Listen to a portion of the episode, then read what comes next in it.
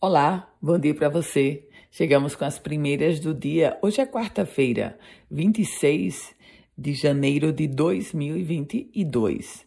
E o Sindicato dos Policiais Civis decidiu suspender a paralisação que havia sido iniciada na última segunda-feira. A categoria se reuniu ontem à noite e decidiu por paralisar essa greve que atendi, o atingia todas as delegacias, onde os policiais civis fazem a reivindicação para a manutenção de um adicional por tempo de serviço. A categoria espera agora uma resposta do governo do estado à pauta de reivindicação que foi apresentada ao executivo.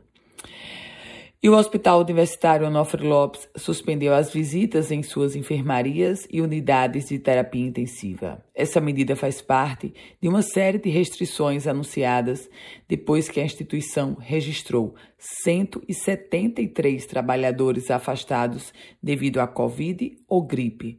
Minha gente, isso equivale a quase 10% do total de funcionários do Hospital Universitário Onofre Lopes. A pauta agora é policial, porque a Polícia Rodoviária Federal apreendeu em Natal um micro-ônibus com carga de cigarros contrabandeados. Um homem de 31 anos também foi preso. Essa apreensão aconteceu ali no quilômetro 85 da BR-101 Norte. Os agentes receberam a denúncia anônima para averiguar se o motorista do micro-ônibus realizava transporte irregular de passageiros.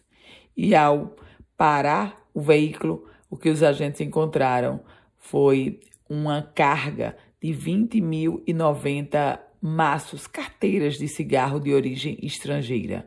Essa carga está avaliada em 87 mil reais. Reservas hídricas com apenas 38,39% da capacidade total. É isso.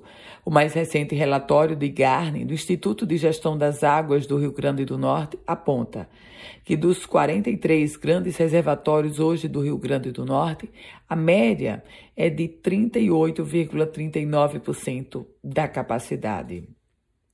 Carnaval suspenso, evento público e privado também. Essa foi a medida anunciada pela prefeita de Areia Branca, Iraneide Rebouças.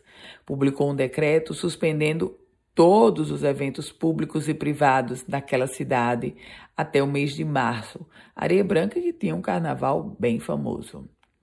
E o IDEMA publicou uma portaria exigindo a comprovação da vacina para acesso tanto ao Parque das Dunas, em Natal, quanto ao Cajueiro de Pirangi, na praia de Pirangi, no município de Parnamirim.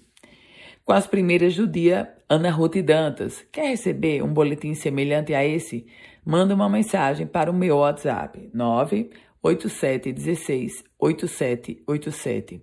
A você um ótimo dia e se quiser compartilhar esse boletim para seu grupo, seus amigos, sua família, Fique à vontade.